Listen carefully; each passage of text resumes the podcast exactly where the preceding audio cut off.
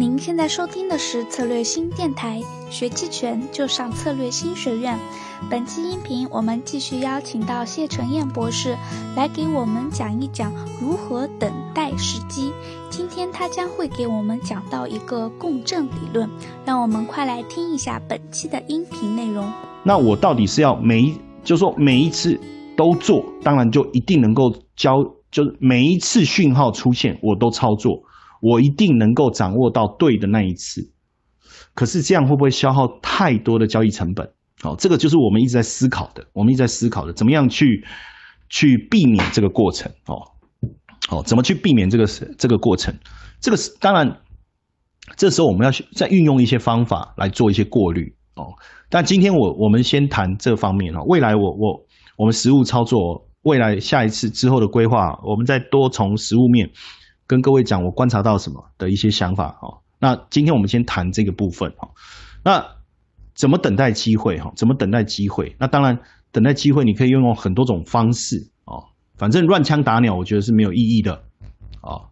那可是机会会不会又是可遇不可求的？啊，那我总是要制定一套概念啊。那我们从这里来谈一个方法，叫做共振。好，共振，共振，共振有分几种？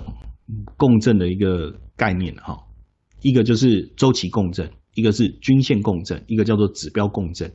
那均线共振呢，可能也比较类似周期共振的一个思维啊。那指标共振呢，是在同一个周期，但是不同的指标产生的共振的一个方式。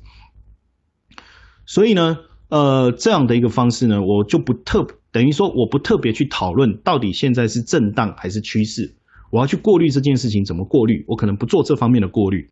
我做的事情是。当共振效应产生的时候，我认为有机会出现趋势行情。OK，这是一个很有呃蛮有趣的一个思考逻辑哈。第一种就像 Elsa 问的，我怎么去趋势？很好，这是一种嘛，对不对？就我怎么分辨它是震荡还是趋势？就好比在数学的论证里面，我怎么证证明这是有解的还是无解的？只要我证明它是有解的，那它就不属于无解的那一个部分。震荡还是趋势，我不知道它是震荡还是趋势，我不知道，我也不去分辨。但是当共振效应产生的时候，我就认为未来有机会成为趋势。OK，这样子可以吗？哦，他是他是好人还是坏人，我不知道，我很难分辨。但是如果他没有做这些事情，我就认为他是好人。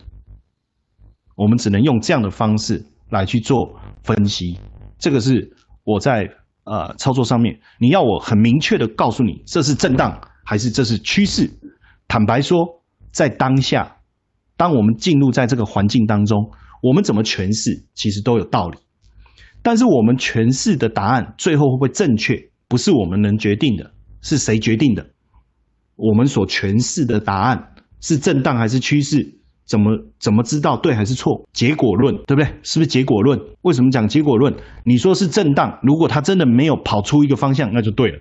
你说它是趋势，方向跑出来了，那也就对了。所以呢，我们就从趋势会向来去讨论。OK，趋势发生前会产生什么现象来去讨论？啊，这里我们就讨论所谓的周期共振、均线共振或指标共振，在这。我觉得我比较喜欢做的，先谈一个哈，叫做指标共振。简单来讲，同一个时间周期，不同逻辑、不同原理的指标产生共振，那代表有交易机会。啊，我们就来举例。我们现在我们用呃呃策略新的这个软件啊，其中这个永春，我们先下载，对不对？那永春的软件下载以后，我们可以。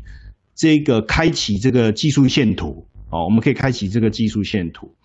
那在这个技术线图里打开以后，就会出现这个呃这个技术线图的这个画面嘛。哈，那我先把技术线图把它放大。我这里用这个五零 ETF 的好不好？那刚才我们是五分钟的嘛？哦，五分钟。那我们还是维持在五分钟这个时间周期好了，好不好？那我现在要增加这个这个这个这个新增技术指标，好，那我先把新增技术指标在最上方中间这边，我先把它点开来哈。好，那我要我要增加技术指标，我要我我可能想要找两个或三个指标，我要来去进行所谓的共振共振的讨论。那当然这两个指标啊，基本上我会建议你它的特性啊，稍微要有有一些不同。呃，就就好比说，在在这里面呢，有有我们看到有价格指标啊，平均线哦，均线哦，枢纽线一目均衡，或者是说这边有量的哈，有量的。啊，有趋势的，有趋势的，有趋势的各种指标。那我会建议说，这个找几个啊，找两个这个啊特性比较差异有差异性的哈。比如说，我看一下哈，它这里呃，我把它拉过来一下哈。比如说像有点，先把它增加一个这个下方的哈，就是右上角这边有个加号，对不对？我先把它。点开来哈，然后我把这个慢速随机指标把它拖移过来哈，拖移过来，好，这边这边就有了哈，这边就有下面这个线图，然后再加一个哈，再加一个，然后我用这个呃平滑异异同移动平均线，就我们所谓的 MACD，好，那在这个地方呢，我们想要讨论的是什么？就是所谓的共振嘛，啊，就所谓的共振，好，那当然还有有一些啊参数的调整啊，这个今天我们。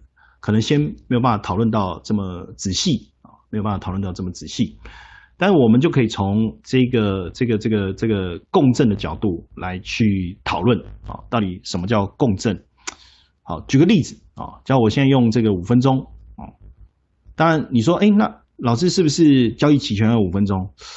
其实也不是哎，对，这样我怕到时候大家又误会，以为我都用五分钟在交易期权，好不好？